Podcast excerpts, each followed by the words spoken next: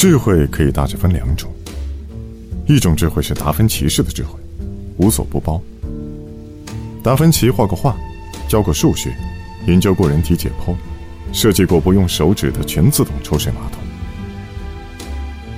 另外一种智慧是集中式的智慧，比如那个写《时间简史》的教授，他全身上下只有两个手指能动，只明白时间隧道和宇宙黑洞。